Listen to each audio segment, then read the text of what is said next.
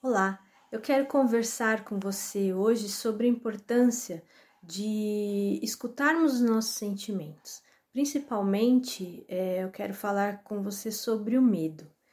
Hoje em dia, em tempos de pandemia, é, o medo é muito presente na vida das pessoas.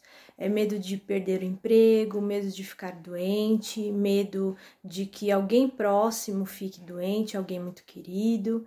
E esses sentimentos que hoje em dia estão aí é, muito sensíveis nas pessoas, medo, tristeza, raiva, que afloram muito facilmente hoje em dia, é, são muitas vezes negados, escondidos, é, não queremos demonstrar esses sentimentos, mas ele não vai embora. O sentimento ele fica ali dentro da gente, fica fermentando, vamos dizer assim, e uma hora ele vem à tona. Esse medo, essa raiva, essa tristeza vem em forma de ansiedade, de pânico, de dores é, por todo o corpo, por problemas de estômago. Por quê? Porque não estamos dando voz, porque este sentimento precisa ser ouvido e então ele se manifesta de outras maneiras para ser é, visto. Mas quando nós paramos e damos voz a esse sentimento, então ele não toma uma proporção tão grande. O que, que é esse dar voz?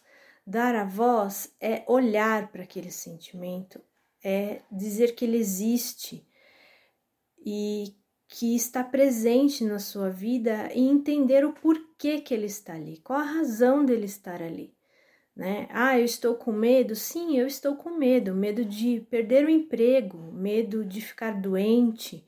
Quando eu faço essa afirmação, eu enxergo isso, eu acolho esse sentimento, ele não fica mais naquela proporção tão grande que chega a tomar conta do meu ser.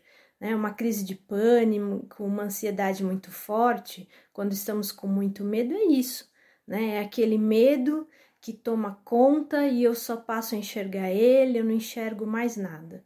Agora, quando eu dou voz a esse sentimento, então eu consigo ver que tem outras coisas na minha vida. Aí eu assumo para mim que eu tenho medo, eu tenho, eu estou sentindo uma tristeza, eu tenho uma raiva, e isso não toma conta da minha vida e eu consigo fazer outras atividades, eu consigo é, viver a minha vida né, da melhor maneira possível, como conseguimos agora neste é, meio de pandemia, mas sem aquele problema daquele sentimento ali latente.